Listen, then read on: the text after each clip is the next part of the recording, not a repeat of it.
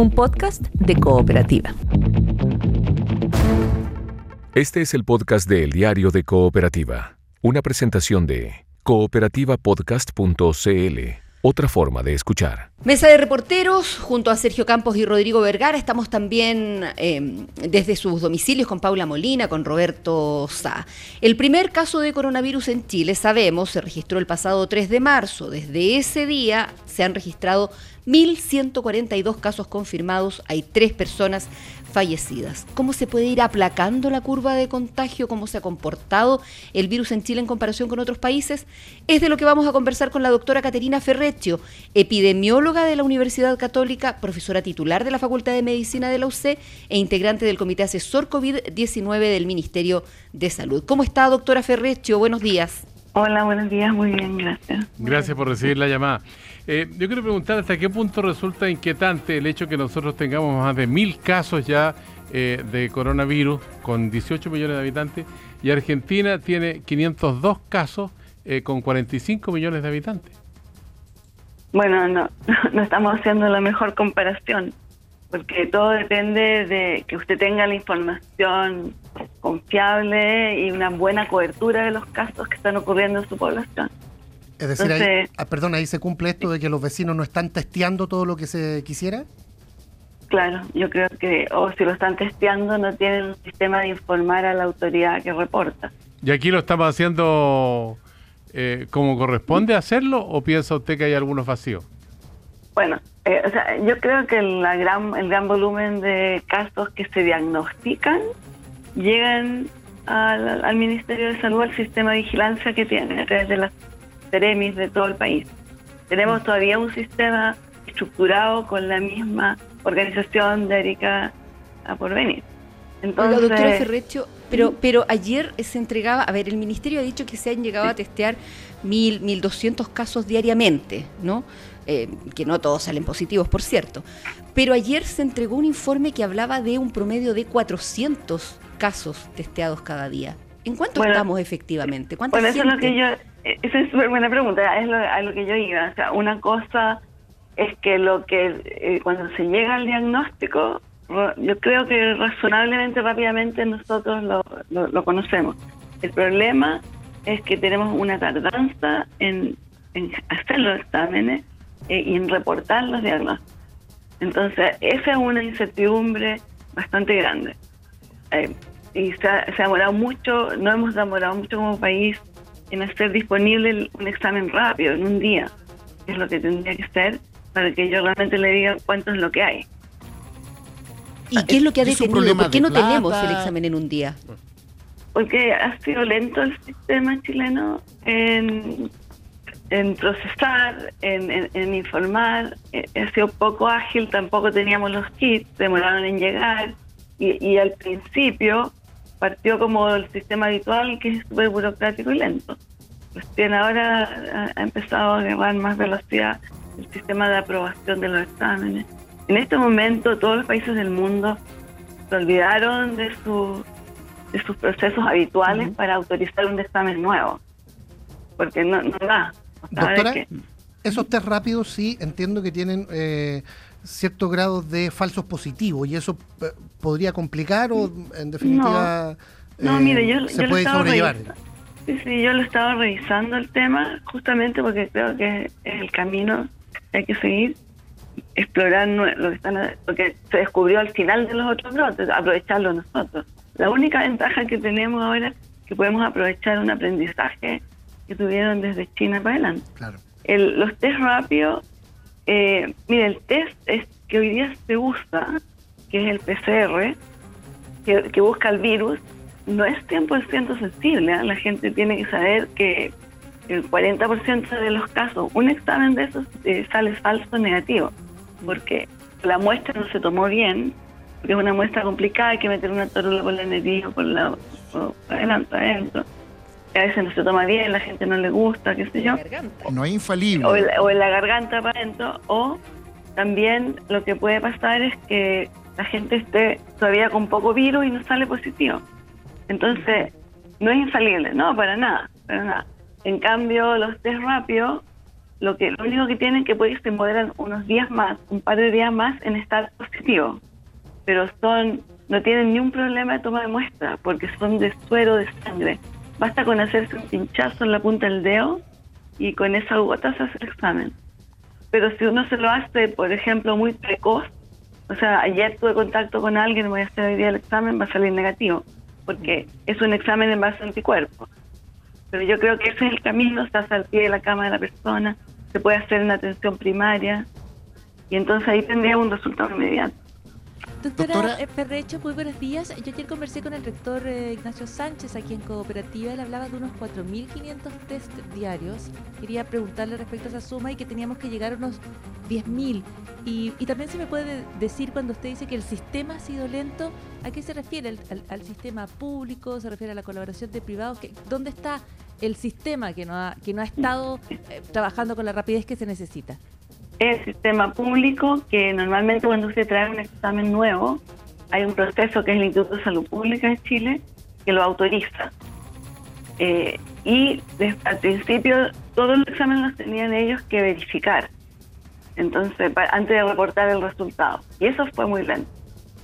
Entonces, por y también hemos sido, o sea, una, estoy hablando más del sistema público, eh, y por ejemplo, lo que yo estoy viendo, donde yo tengo un, estudio en Molina, en la, en la región del Maule, ellos tienen que mandar los exámenes a Concepción. Entonces, imagínense el tiempo que se pierde. O sea, eso ha sido lento en establecer un, sistema nacional y que no tenga que pasar por el Instituto de Salud Pública, esperar que ellos lo confirmen. Doctora Ferrecho, yo, yo he sabido de casos de personas que han tenido sospecha de tener coronavirus. Días atrás, semanas atrás, han ido a clínicas a querer hacerse el examen para saberlo, confirmarlo, y se encontraban con que el examen costaba 90, 100 mil pesos, y decían, yo no voy a pagar esto, qué sé yo, no tengo plata. Ahora que se ha puesto como un tope 25 mil pesos, ¿eso debiera ser también una forma de destrabar esto? Eh, la forma verdadera, efectiva de es que sea gratis. Porque acá lo que hay que pensar que a la persona que está con síntomas, eh, egoístamente, no, realmente no, no le va a cambiar mucho eh, tener el examen o no. Se puede cuidar igual como si tuviera el coronavirus. Pero es un bien público. ¿Por qué es un bien público? Porque a, nosotros como sociedad necesitamos saber dónde está el virus para ir aislarlo. Entonces, dado que es un bien público, para evitar un daño mayor al país, debería ser gratis, porque es la sociedad la que lo requiere.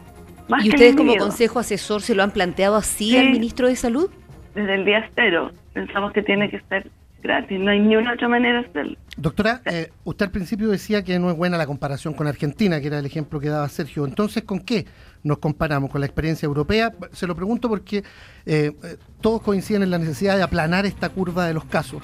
Y en un momento el ministro dijo que en abril íbamos a llegar hasta 40.000 casos y abril está ahí a la vuelta de la esquina. ¿Cómo vamos? Sí, eh, bueno, no, eh, la manera que uno tiene es compararse con los países que tienen más experiencia y que han corregido la información después de su epidemia. Y en base a esas experiencias, hay, por ejemplo, hay un modelo que, es el modelo del Ministerio de Ciencias, una primera versión, y efectivamente eh, se, se predice que para mediados de abril estaríamos llegando a 42.000 personas infectadas y llegaríamos, en, durante día estaríamos con 4.000 hasta 4.700 personas diarias. Y este modelo eh, que empezó desde el 3 de abril está operando, eh, es bastante preciso. Por ejemplo, para ayer, ellos un poquito por arriba, ellos predecían 280 casos nuevos y nosotros teníamos 220 y predecían 1.500 acumulados y teníamos 1.140. Mm. O sea, va un poquito por arriba porque este modelo no, eh, no incorporó las intervenciones que estamos haciendo. Doctora, eh, perdón, pero, entiendo entonces vamos bien o no? Lo que, vamos bien en el sentido de que, lo que todas las predicciones con la epidemia sin medidas de control, nosotros estamos por debajo. Vamos un poco, no vamos muy por debajo, pero vamos, vamos un poco por debajo de lo que predicen los modelos eh, bien hechos. Usted ha hecho referencia, doctora, a la experiencia de otras latitudes. Eh, de la vivencia que tuvo China, que, ya está con un plan de contención muy fuerte, solamente los casos que están llegando ahora son casos importados, pero se paró la epidemia eh, entre la población china. Eh, ¿Qué podemos aprender de ahí? ¿Qué podemos aplicar ahora ya, aquí? Bueno, lo que nosotros, o lo que muchos expertos han dicho, es que en este momento que todavía estamos como en los, en, los pies de, la, montaña, en este momento es que hay que ser muy duro, muy claro y, tratar de suprimir la epidemia, apostarle a suprimir la epidemia.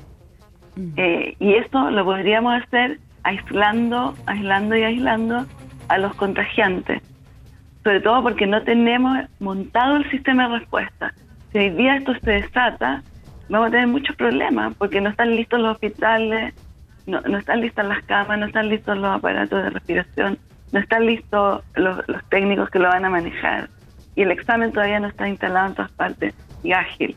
Entonces lo, único que nos queda hoy es por un lado tratar de que no siga la transmisión y para eso hay que hacer cuarentena y prohibir todos los movimientos en las mm. zonas que hay transmisión y empezar a, acelerar el proceso de exámenes para aislar y hacer cuarentena e informar gratuitamente a todas las personas que están positivas.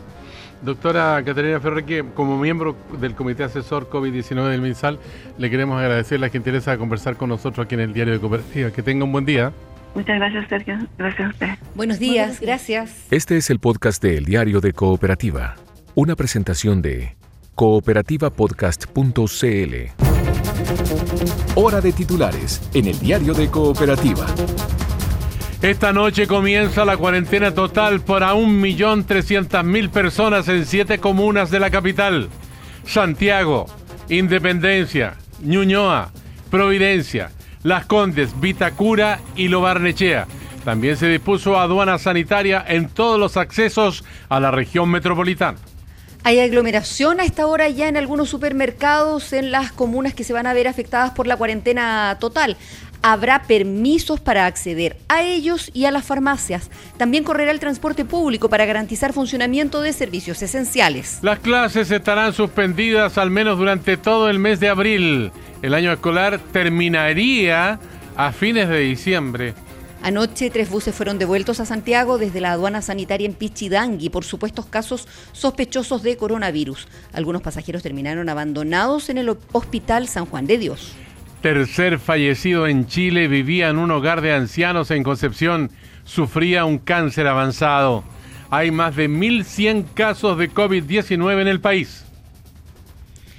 Salud eh, defiende arriendo del espacio riesgo y los grandes empresarios lanzan fondo con 34 mil millones de pesos para ayudar en la emergencia. Corte de apelaciones suspende al juez Daniel Urrutia después de intentar liberar a 13 presuntos miembros de la llamada primera línea detenidos en Plaza Italia.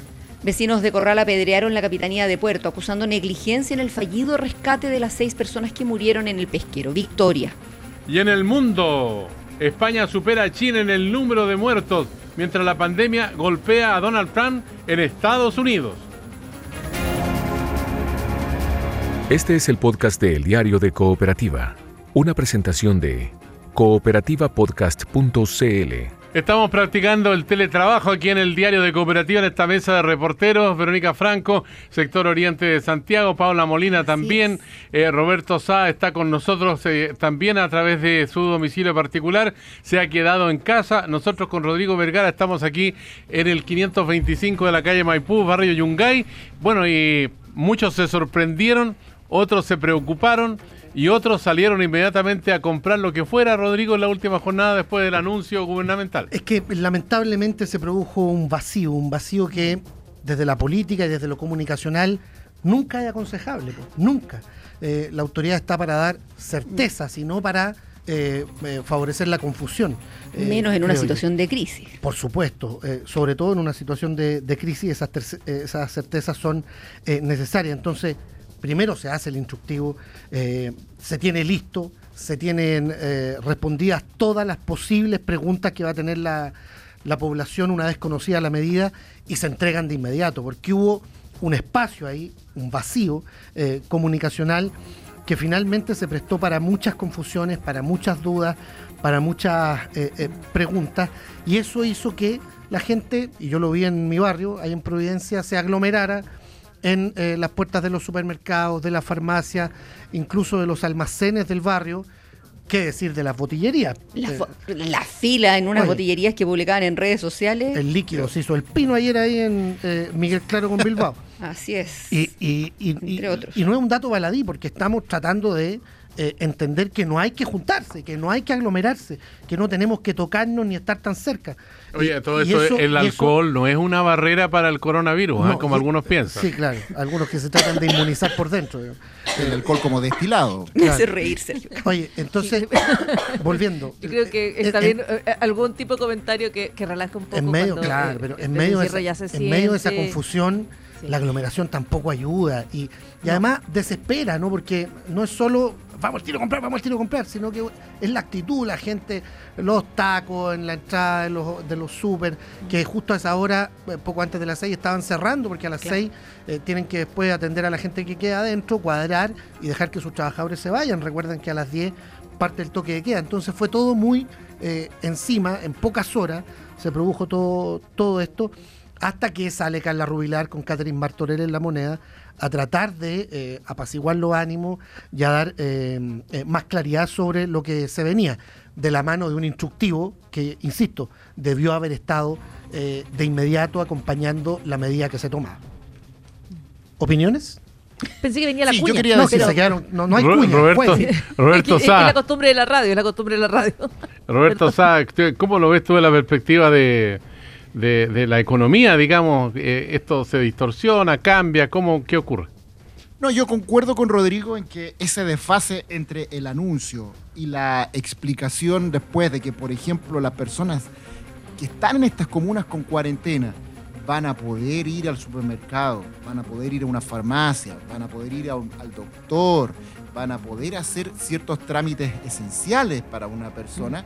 Eh, ese desfase fue muy complicado porque cuando se da a conocer la noticia, efectivamente, ¿cuál fue el pensamiento de muchos, incluido yo? Chuta, hay que ir al supermercado y comprar si te falta algo para esta semana en que vas a estar recluido. De hecho, mandé a los críos y estaban las filas tan largas que no se pudo. Eh, exacto, en los supermercados, en los negocios, en los almacenes de barrio y provoca eh, justamente lo que no queremos y nuevamente una medida del gobierno tiene ese corolario. Eh, pasó con el, toque de queda y luego lo que vino después cuando el transporte. estaba el, transporte público dispuesto, mucha gente en el metro, mucha gente en micro. Eh, y ahora pasa eh, con esto. Entonces, justamente esos mínimos problemas que generan o esa ventana tan amplia causó una situación compleja de la que no queremos entrar.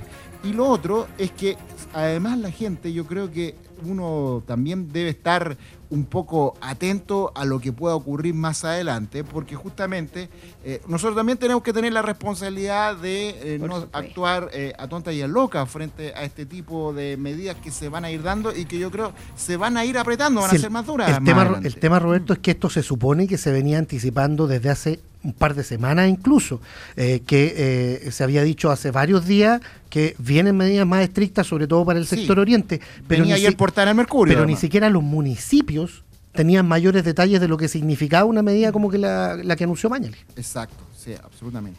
Eh, claro, y la pregunta es qué es lo que pasa allí. Si hay em, descoordinación propia de una situación de gran estrés, donde hay que tomar eh, medidas em, a veces eh, donde cuesta aunar criterios, o falta diálogo que es bien preocupante respecto a que se esté reaccionando eh, a presiones y no mm, y con opiniones muy divididas al interior de los grupos que están tomando eh, estas eh, asumiendo estas decisiones yo creo que son dos cuestiones que preocupan mucho en este en este escenario sobre todo después de que habíamos visto que se había constituido la mesa social que había precisamente tenido como misión, y yo creo que la ha cumplido hasta ahora, aunar criterios, ¿no es cierto? Terminar con este como como, eh, como estas eh, asperezas que había entre los alcaldes por un lado, el colegio médico por otro, el gobierno y al frente todos los opinología y algunos expertos que, que, aparecen en redes sociales y que también van haciendo como presión.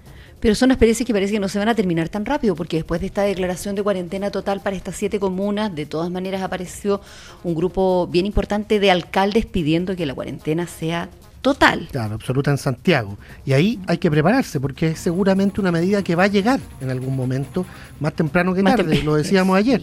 Entonces, eh, hay que eh, armarse porque ¿qué va a pasar cuando se anuncia esto mismo para toda la región? Nos vamos a volver locos, vamos a terminar. Mm. Eh, o sea, ¿va a haber una aglomeración de nuevo en los supermercados? No, hay que empezar a hacerse de eh, las cosas necesarias de saber que esta situación puede empeorar durante el mes de abril. Ya escuchábamos a la experta decir que eh, la curva más o menos se ha, se ha, cumplido en la proyección, o sea, vamos a tener más o menos los 40.000 casos que se dijo iban a haber eh, el mes que viene y estamos, insisto, muy cerca, digamos, en un par de mm. semanas más, en tres semanas más, tal vez. Mm, claro, pero ese anuncio no puede llegar como, como llegó este anuncio. Exacto. O sea, uno no tiene que ser un experto en anuncios para decir que si le advierte a la población de un minuto a otro que viene una cuarentena y además le da esta ventana de horas para que vaya a golpe en los supermercados o los almacenes o las botillerías en el caso eh, de lo que eh, refería Rodrigo Vergara, estás exponiendo a las personas a reunirse forzosamente, que es efectivamente lo que no quieres hacer, lo que tenemos que evitar. Estamos en la mesa de reporteros y periodistas del diario de Cooperativa, en esta emergencia nacional con estado de catástrofe. El gobierno anunció cuarentena total desde hoy a las 22 horas, tal como hemos informado ya desde el primer momento aquí en el diario de Cooperativa. Hay comunas como Lobanechea, Vitacura, Las Condes, eh, Santiago, Ñoñoa, Independencia y también Providencia. Tenemos al alcalde, a la alcaldesa Evelyn Matei con nosotros. ¿Qué tal? ¿Cómo está usted? Buenos días. Buenos días, alcaldesa. Buenos días. Hola a todos ustedes ahí. ¿Qué tal? Bueno, estamos aquí con Rodrigo Vergara, Paula Molina, Roberto Sá, Verónica Franco, eh, para esto, muchos de ellos con teletrabajo, vemos dos aquí nomás en el estudio. Me parece muy bien eso. Eh, alcaldesa, bueno, ¿Hay un error comunicacional en la forma como se, se anunció la medida ayer y cómo se empezó a implementar? No, la verdad es que mm, eh, estas cosas vamos a... A ver, yo he estado en, en un ministerio en tiempos de crisis.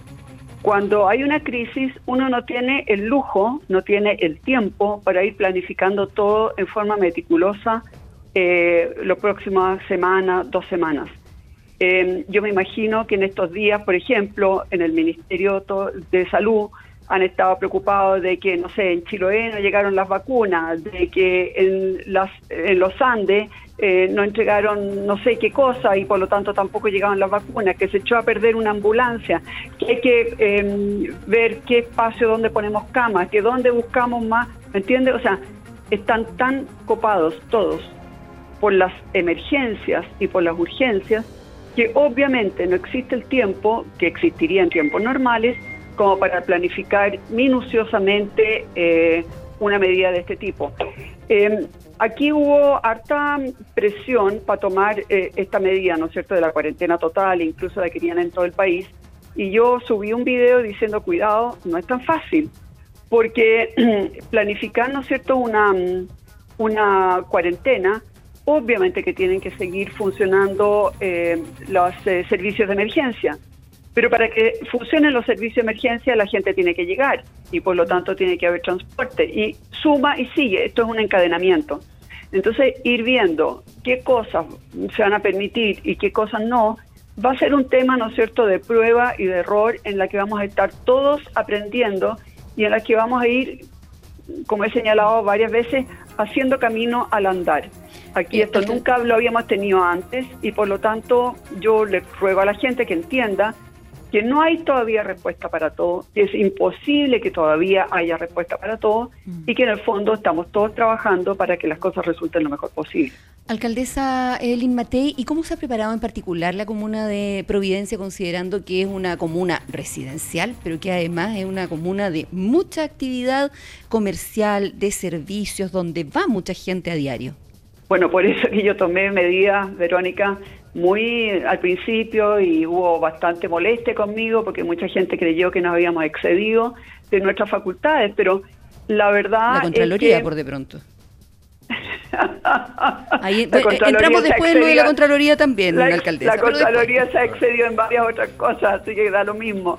Pero lo que yo quiero señalar es lo siguiente. Nosotros tenemos, por ejemplo, 10 establecimientos educacionales, 10 colegios, de los cuales eh, casi el 90% de los niños vienen de muchas comunas distintas. Tú comprenderás que era un crimen permitir que esos niños siguieran viniendo de sus comunas a Providencia. Yo siempre supe que Providencia iba a ser una de las comunas con mayor cantidad de focos, porque era obvio. Eh, imagínate que iban a venir esos, no sé, 14 mil alumnos de sus propias comunas a contagiarse a Providencia, iban a viajar una hora en metro a sus comunas y después en sus comunas iban a desparramar el virus. O sea, era una locura. Tuviera o no tuviera la facultad, yo tenía que cerrar los colegios. Lo mismo los malls, porque los malls nuestros no, es como el mall, ¿no es cierto?, de barrio, donde va la gente que vive cerca. no, el de la dehesa, por ejemplo. claro, pero exactamente, el de la dehesa va la gente que vive por allá. Pero el Costanera Center es el lugar que más gente congrega en Chile. Entonces, ¿sabes lo que me pasa? Yo esas dos medidas las tomé al tiro. Tuviera o no tuviera las facultades, no me arrepiento de ello, lo volvería a hacer. Ahora, ¿en qué, no, nos hemos preparado? Perdón, ¿sí? Sí, Roberto está por aquí. Gusto Hola, Roberto. Eh, alcaldesa, justamente usted sacaba un instructivo para que la gente de Providencia manejara qué es lo que va a estar abierto, qué sé yo, y ahí sale almacenes de barrio, panadería, farmacia, otros servicios básicos. ¿Qué va a pasar con los trabajadores de estos supermercados, de estos almacenes, de estas farmacias y otros similares? Eh, ¿Cómo se van a poder, si, viene por ejemplo alguien de Maipú, de la Florida y trabaja en uno de estos boliches en Providencia? Miren, ellos pueden venir siempre que tengan la clave única y nosotros hoy día hemos abierto cuatro eh, tótem en la municipalidad que son tótem de Chile Atiende, eh, justamente para que las personas puedan sacar su clave única. Ahora, yo lo que les recomiendo a la gente es vayan y miren de lejos. Si hay aglomeración, vayan mañana o vayan pasado que un día falten porque no tuvieron la clave única es bastante menos grave a contagiarse porque se metieron en una aglomeración de gente. O sea, yo lo que más pido es que no se prepare afiebradamente la gente hoy día para esta mm, cuarentena, ¿no es cierto?, de siete días, que a lo mejor puede alargarse, nadie lo sabe todavía, pero lo peor que la gente puede hacer es hoy día correr a prepararse, porque si corren a prepararse, ya sea en el supermercado, en la farmacia, en nuestros tótem, en la comisaría o en, el registro civil, lo más probable es que hoy día se pegue el, virus en, una, en un lugar donde se congrega mucha gente. Entonces, lo más importante es la calma. Recordemos que si una persona rompe, por ejemplo, el toque de queda, eso es una falta. Es una falta que puede tener una multa eh, de 5 a 50 mil a 200 mil pesos. Pero si una persona tiene cuarentena, ya sea porque está contagiado o porque estuvo en contacto con un contagiado, eso no es una falta, eso es un delito, delito. Entonces, eso es lo que tenemos que eh, tratar de evitar, que la gente, de eso se trata, que la gente no se contagie. O sea, ¿Sí? en la concreta, eh, Providencia es una ciudad que tiene, eh, una ciudad, una comuna que tiene mucha gente joven, pero tiene una población también importante de adultos mayores. ¿Cómo se va a preocupar la municipalidad en particular de ellos? Por ejemplo, de los que no han podido vacunarse y que ya están en cuarentena obligada a los mayores de 80 desde hace un par de días y ahora ya va Vamos a, ir a las casas, vamos a ir a las casas perdón, este perdón, alcaldesa, y el acompañamiento además, porque si ellos tienen hijos que viven en otras comunas que están en cuarentena total y que no van a poder salir a visitarlos, a llevarles la comida, ¿cómo, cómo se va a organizar eso? Mira, nosotros eh, tenemos más o menos el 90% de nuestra población vive en edificios. Y los edificios están bien organizados porque en general tienen comités de administración.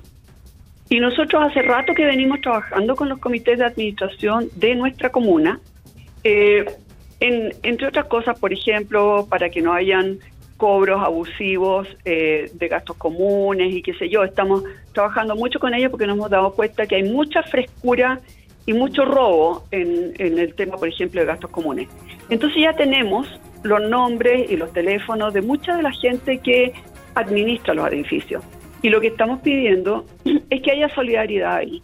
Eh, en el edificio donde uno vive, todo el mundo sabe si hay una persona que está solita, eh, que nadie le va a poder ir a dejar ni, ni alimentos ni, ni, ni remedios.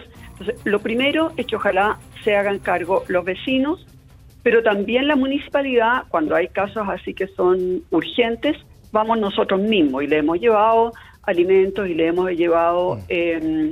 Eh, remedios. Así que lo que estamos tratando de echar a andar es la solidaridad dentro de los edificios, que es la forma de vida más común eh, lejos en Providencia.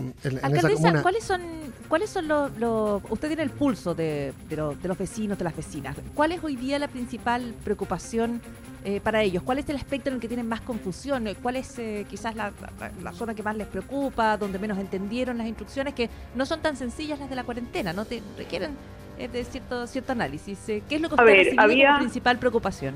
Sí, había harta preocupación en, en Providencia. Hay mucha gente que tiene mascota y que la mascota es parte de la familia. pero usted comprende que si vive con una mascota en un edificio, el tema de poder salir a caminar con la mascota era un tema súper importante. Eso ya, gracias a Dios, se, eh, se aclaró. Sí pueden sacar a pasear a su mascota durante 20 minutos, ¿no es cierto?, al día, siempre que no sean más de dos cuadras a la redonda, etcétera, y hay que pedir un permiso. Ese era un tema que de verdad recibimos una avalancha de, preguntas. Em, y la otra es justamente las vacunas. Las vacunas tanto de los adultos mayores como de los colegios. Entonces, en el caso de los adultos mayores, nosotros vamos a seguir vacunando en las casas. Recordemos que nuestra gente, los funcionarios públicos, eh, vamos a seguir trabajando. Eh, en el cambio de los colegios, en cambio, eh, donde se vacuna en el colegio y por lo tanto obviamente se produce una aglomeración, esos hoy día son los últimos que vacunamos porque ya estaban programados. A partir de mañana se reprograman todos, pero también quiero llamar a la calma. Nosotros en cinco días vacunamos más o menos como al 70-80% de nuestra población. Y tenemos hasta el 30 de abril, o sea, sanitariamente, eh, hasta el 30 de abril no hay ningún problema de vacunarse. O sea, no es vida o muerte vacunarse hoy día o mañana. Hay más de un mes de plazo. Y por lo tanto también llamo ahí a la calma. Vamos a ir a las casas de los adultos mayores, vamos a reprogramar eh, eh, lo de los colegios pero tenemos todavía mucho tiempo, así que no hay por qué desesperarse. ¿Cómo está Evelyn Rodrigo Vergara por acá? Buen día. Hola Rodrigo. Oiga, em, bueno, el tuyo es uno de los temas que más nos preocupa, el tema económico. Eh, no, no uno de los que más, no. Es un tema el, que, el lejos el que más nos preocupa, obviamente, eh, eh, es el tema de la vida. Pero quería hablar con usted por lo, de, por lo de la política, porque de alguna manera los alcaldes se han visto enfrentados con la moneda esta semana quieranlo o no, digamos. Y se ha generado, hemos visto cierta desconfianza entre, entre esas autoridades. ¿Cuándo supo usted que se iba a declarar esta cuarentena? Eh, ¿Cuando escuchó a Mañalich o antes? 30 eh, segundos antes, pero yo ya me lo imaginaba y estábamos trabajando eh, en que probablemente venía una cuarentena. ¿No le dieron, ¿no le dieron mayores detalles en ese momento? ¿Quién le avisó? me avisó el presidente. Pero justo cuando iban a hablar. Poquito antes, pero tuvo la diferencia de llamarme. ¿Y, e- sabe lo que pasa? Yo en este momento, yo en este momento no pienso embarcar, embarcarme en una polémica con nadie, salvo la Contraloría. No, lo entiendo, entiendo que no le gustó el dictamen, pero eh, para seguir acá. Eh, pero no, pero el tema es, eh, cuando yo tuve que actuar, actué. Y me dio lo mismo si tenía facultades o no tenía facultades. La Contraloría dice que no tenía las facultades. Me da lo mismo.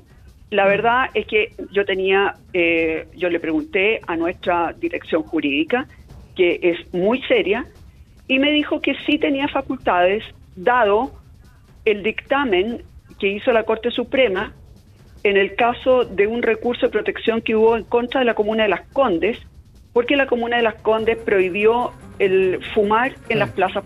En las plazas. Y resulta que la ley permitía fumar en los lugares abiertos. En ese caso hubo un recurso de protección y la verdad es que la Corte Suprema le dio la razón al alcalde y dijo que las municipalidades sí podían tomar medidas cuando se trataba de salvar el medio ambiente o la salud de las personas. Oiga, pero... Eh, Por lo tanto, aquí hay dos versiones y yo estoy segura que la Corte Suprema tiene la razón y no el Contralor. Porque el Contralor le tiró todas las leyes orgánicas encima y era a través de Twitter. Ley Orgánica Constitucional de la Contraloría, eh, la Ley Orgánica de Municipalidades, la que establece el Estatuto Administrativo, dice Contraloría tiene la facultad para dictaminar temáticas de competencia alcaldes y municipios.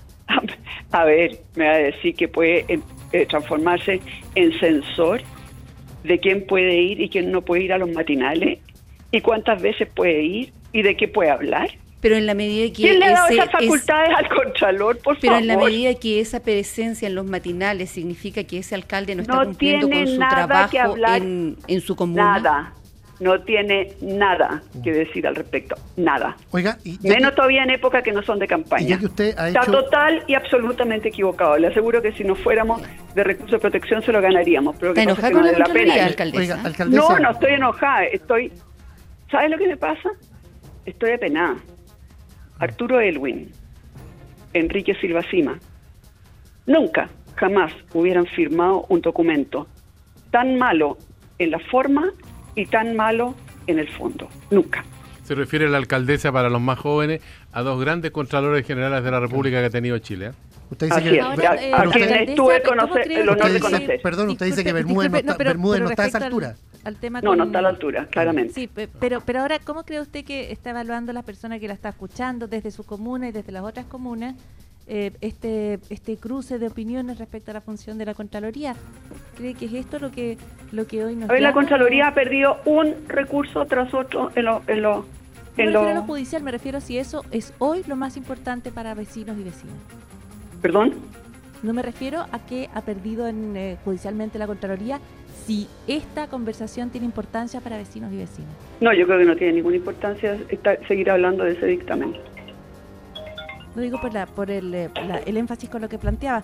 Eh, yo quería preguntarle una cuestión respecto a las personas que van a llegar a las comunas que tienen cuarentena. Estaba viendo, por ejemplo, que van a llegar los conserjes a Providencia. Sí. En general, un público mayor. Eh, a ver, y no se trata solo de cuidarse entre los vecinos, sino que de, también a todos los que están allí. ¿Hay algún cuidado especial para esas personas que van a llegar a estas comunas? Yo lo primero que le diría a la comunidad, ¿de verdad es imprescindible el conserje?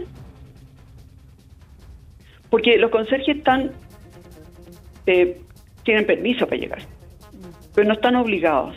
Eso es algo que debieran conversar cada comunidad con su propio conserje o cada comunidad entre sí. Yo tengo la impresión que en algunas comunidades efectivamente es absolutamente necesario tener un conserje, porque de otra manera se puede convertir en un problema de seguridad o de cualquier otra cosa. Hay veces que no funciona, pero en muchos casos, y yo me atrevo a decir en la mayoría, de verdad uno podría estar perfectamente durante una semana sin el conserje. Y por lo tanto yo también hago un llamado a que la gente tenga un poquitito de... ¿Empatía? A ver, si fuera su papá el conserje, Consideración. ¿lo mandaría a trabajar? Eso es lo que uno tiene que pensar hoy día. Si este conserje fuera mi papá, fuera mi hermano, tuviera esa edad, ¿yo le pediría que viniera?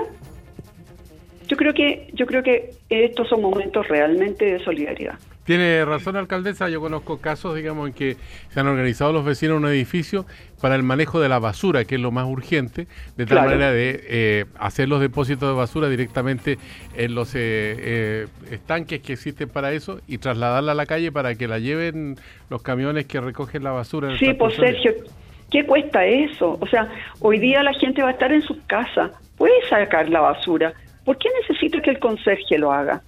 Eh, lo, hacíamos cuando vivíamos en casa, lo podemos hacer ahora que vivimos en edificios. Obvio, obvio. Entonces, ¿sabes lo que pasa? Una cosa es que los conserjes estén autorizados para ir a él. Otra cosa es que estén obligados. Y eso es un tema, yo diría, eh, de, ponerse en los zapatos del otro. Justamente, ¿por qué, por qué tenemos esta, esta cuarentena obligatoria en estas comunas? Porque estas comunas son las que tienen mayores tasas y tienen las mayores tasas Em, y no queremos y no tenemos el derecho en realidad, no tenemos el derecho a exportar este virus a otras comunas. Así es. Por lo tanto, quería preguntar también por las asesoras del hogar, el llamado que se hace a que se les no, mantenga No, las asesoras del hogar no pueden ir a trabajar. Pero el llamado es a que se les mantenga el sueldo porque no van a Obviamente, pero obviamente que hay que mantenerle el sueldo. O sea, eso eso le aseguro que si no la Dirección del Trabajo o cualquier tribunal eh, lo va a obligar a pagárselo, obviamente.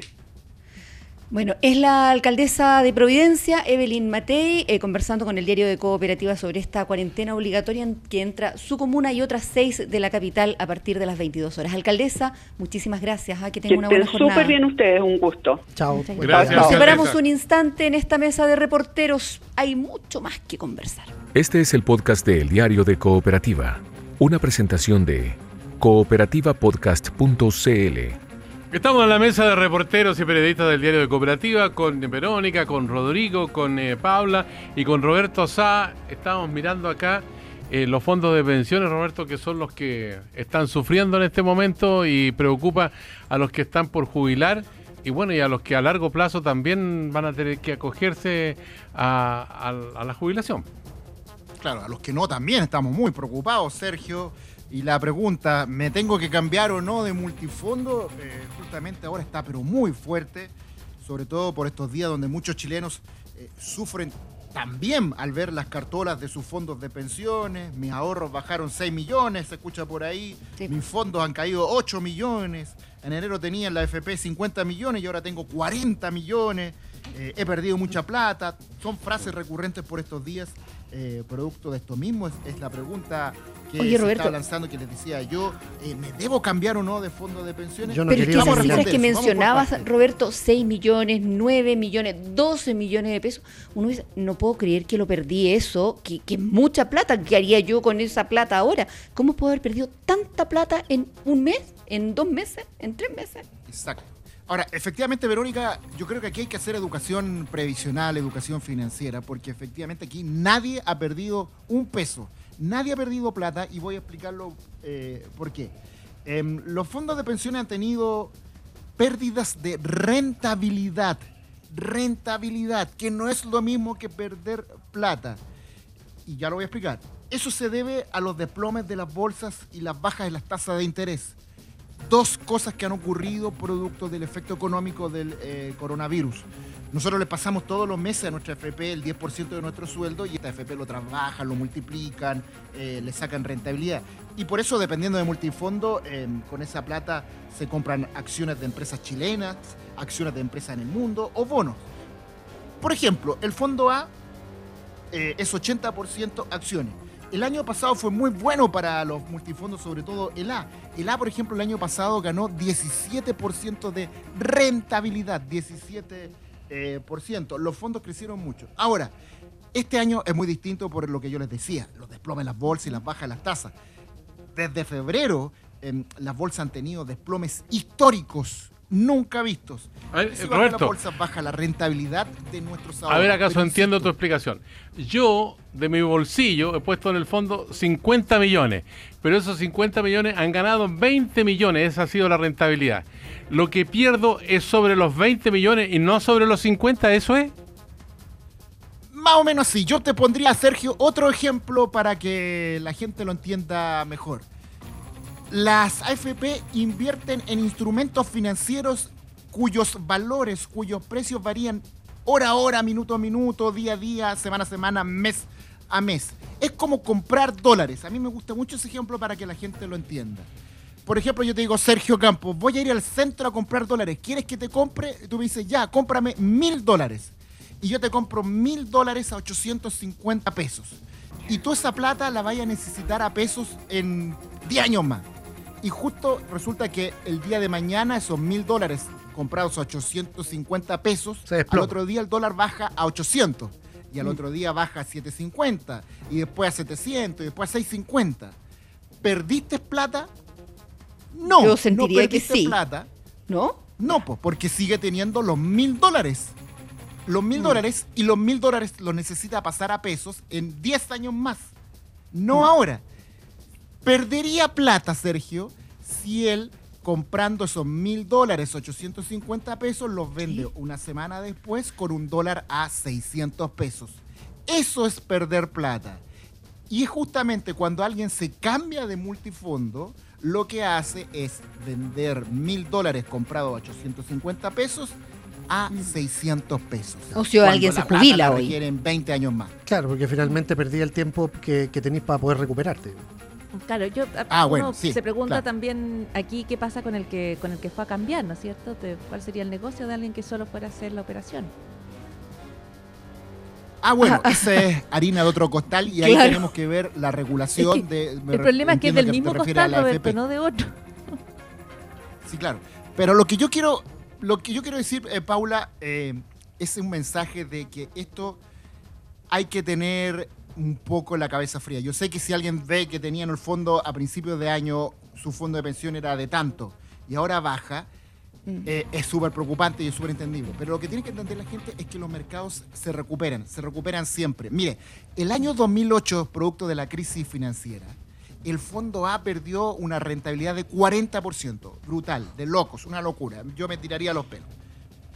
Y los pocos que me quedan. Quedan quedando. Y el año 2009, el fondo A ganó un 45%. O sea, en un año recuperó todo lo perdido y ganó un delta pequeñito. ¿Qué pasa si tú te cambias ahora? Concretas la pérdida y cuando venga esa recuperación no la vas a tomar. Por eso cambiarse de multifondo es el peor de los negocios que puede hacer una persona en este momento, porque está concretando la pérdida y no va a tomar la recuperación que va a venir. ¿Cuándo? No sabemos, pero va a venir. ¿Se están tomando algunas medidas para proteger esos fondos o no? ¿Cómo? ¿Se están tomando algunas medidas para proteger esos fondos, para proteger a los que, por ejemplo, se van a jubilar eh, no en 20 años, sino que en uno? Bueno, el fondo E en 12 meses tiene cifras positivas, tiene rentabilidad.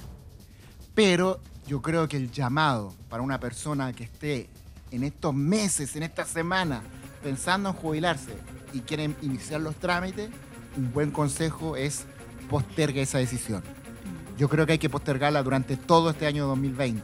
Lo ha dicho el gobierno, lo ha dicho los economistas. Hay que, si alguien quiere jubilarse ahora, espere un ratito mejor. Sí. Oye, Roberto Sá, el mensaje de tranquilidad cortito, el mensaje de tranquilidad de los mercados corre para todos en ese caso, ¿no? Porque a veces vemos jornadas malas en la bolsa y vemos que se sale a pedir ayudas públicas, que son necesarias yo creo, pero también para grandes empresas o para grandes sectores. Dicen, mire cómo está la bolsa. Pero tal como tú lo dices, los mercados suben y bajan y como hemos visto estos últimos días, eh, se genera dinero ahí, hay ganancias enormes, eh, digo yo, para, para equilibrar que sí, que la tranquilidad tiene que ser para todos en ese caso, ¿no es cierto? O sea, absolutamente, es un muy buen punto, Paula. Es para empresas, es para pymes, es para personas no solo que tengan plata, los que tenemos dinero en la FP, por ejemplo, alguien que tenga fondos mutuos, alguien que, por ejemplo, dice, voy a vender la propiedad, no la estoy arrendando. Pucha, no es un buen momento para vender un departamento, te van a dar muy poca plata, aguanta un poco. Yo creo que eh, no es momento para tomar decisiones apresuradas cuando estamos con una crisis sanitaria, financiera y económica tremenda. Porque están todos los precios a la baja. Yo le voy a poner dos píldoras aquí a, a Paula Molina porque estoy mirando en el diario El Mundo de España que con las estaciones de esquí abiertas en Suecia, las zonas de montaña pueden convertirse en la Lombardía italiana. Están abiertos los colegios, los bares, los restaurantes, y esto puede transformarse en la misma situación que se vivió en el norte de Italia, donde había una mortandad tremenda. Y lo otro, lo que dijo Donald Trump, que habrá más suicidios que muertes por coronavirus y dice que no está dispuesto a parar el país por años. ¿Qué te parece? Mm. Bueno, vamos a hablar de cómo le está subiendo el eh, desempleo y cómo se espera que suba el desempleo, niveles nunca antes vistos en la historia de Estados Unidos. Eh, son dos apuntes, Sergio Campos, súper importantes para empezar a hablar de eh, la noticia internacional. yo quería comenzar con lo que dice Antonio Gutiérrez, el secretario general de Naciones Unidas, que lanza un plan de respuesta humanitaria mundial por 2.000 mil millones de dólares para luchar contra el coronavirus COVID-19. Y les quiero hacer una pregunta. Hay un caso de coronavirus en Libia. ¿Se imaginan qué va a pasar cuando llegue el COVID-19 a Libia, a Siria, a Yemen? Que le vamos a perder toda pista, no hay ni un dato confiable ahí de nada. Exacto, son, eh, pero además no hay manera de proteger a la, a la población, no solo especialmente en Siria, en medio de una guerra que ya se prolonga por nueve años, diez. Los contagios en un campo de, refugiados. Los contagios en lugares donde no hay Estado, en, o estados muy débiles en África. Entonces, para ellos van esta cantidad de dinero. Eh, pero me parece importante cómo lo plantea el secretario general de Naciones Unidas. Dice, el mundo nos va a juzgar. Eh, el COVID-19 es una amenaza para toda la humanidad y toda la humanidad tiene que defenderse, o más bien toda la humanidad tiene que dar la pelea. No hay respuestas individuales. porque no van a ser suficientes, ni siquiera país por país, sino que esto tiene que ser global. Pero también me parece interesante que Naciones Unidas tiene dos modelos.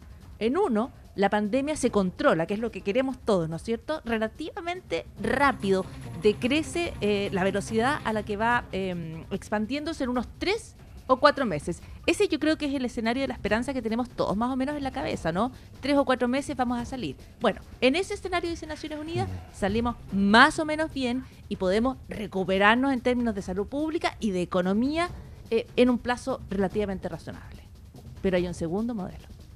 Y en ese segundo modelo, la pandemia se esparce rápidamente, eh, no solo en países desarrollados, ricos, España, Italia, Estados Unidos, sino que también en países pobres en África, en Asia, en parte de Latinoamérica. Y en ese caso, en ese caso, la recuperación va a ser mucho más lenta también para los más ricos, porque vas a tener fronteras cerradas, vas a restringir los movimientos, vas a tener una eh, ralentización de la economía que te va a costar muchísimo más sacar adelante. Me pareció súper interesante lo de Antonio Gutiérrez porque te ponen en la perspectiva global de lo que estamos viendo y no solo país a país, caso a caso, comuna a comuna. Eso es una cosa que les quería contar.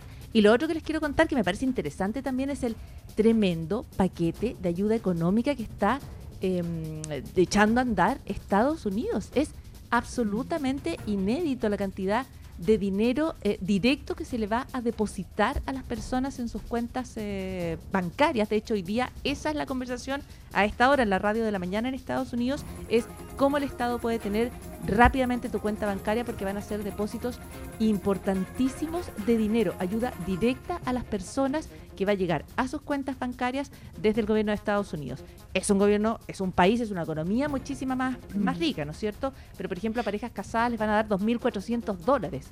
El 90% de los ciudadanos estadounidenses van a recibir pagos totales o parciales. Es una ayuda eh, real, son beneficios reales directos de bonos económicos y es una cuestión que realmente está fuera de los dogmas económicos, fuera de eh, las ideas estrictas respecto al capitalismo, liberalismo, como ustedes quieran llamarlo. Aquí se va a dar plata directo. Y eso... Perdona, 2.400 dólares por pareja eh, es algo así como 2 millones de pesos chilenos, así sacando la cuenta como en grande, ¿no? Es muchísimo dinero, o sea, están beneficios de desempleo, 600 dólares adicionales por semana a lo que ya existe, o sea, a, los programas estatales, o sea, es un montón, un montón de dinero que, se va a traspasar directo. Leía que así como en Brasil eh, los gobernadores le están haciendo la pega a Bolsonaro, parece que a Trump le está pasando lo mismo en Estados eh, Unidos. Claro, es que los gobernadores allí eh, tienen esta fuerza y se logra además este consenso político. Pero y de todas maneras, perdón, él está redituando, porque leía hoy en el país de España que la popularidad de Trump alcanza su máximo, llega a 49%, que es lo mismo que tenía cuando fracasó el impeachment. El bono. Claro, lo que pasa es que yo creo que cuando te depositan 2.400 dólares en la cuenta corriente... Y uno dice, ya, bueno, sí. Uno,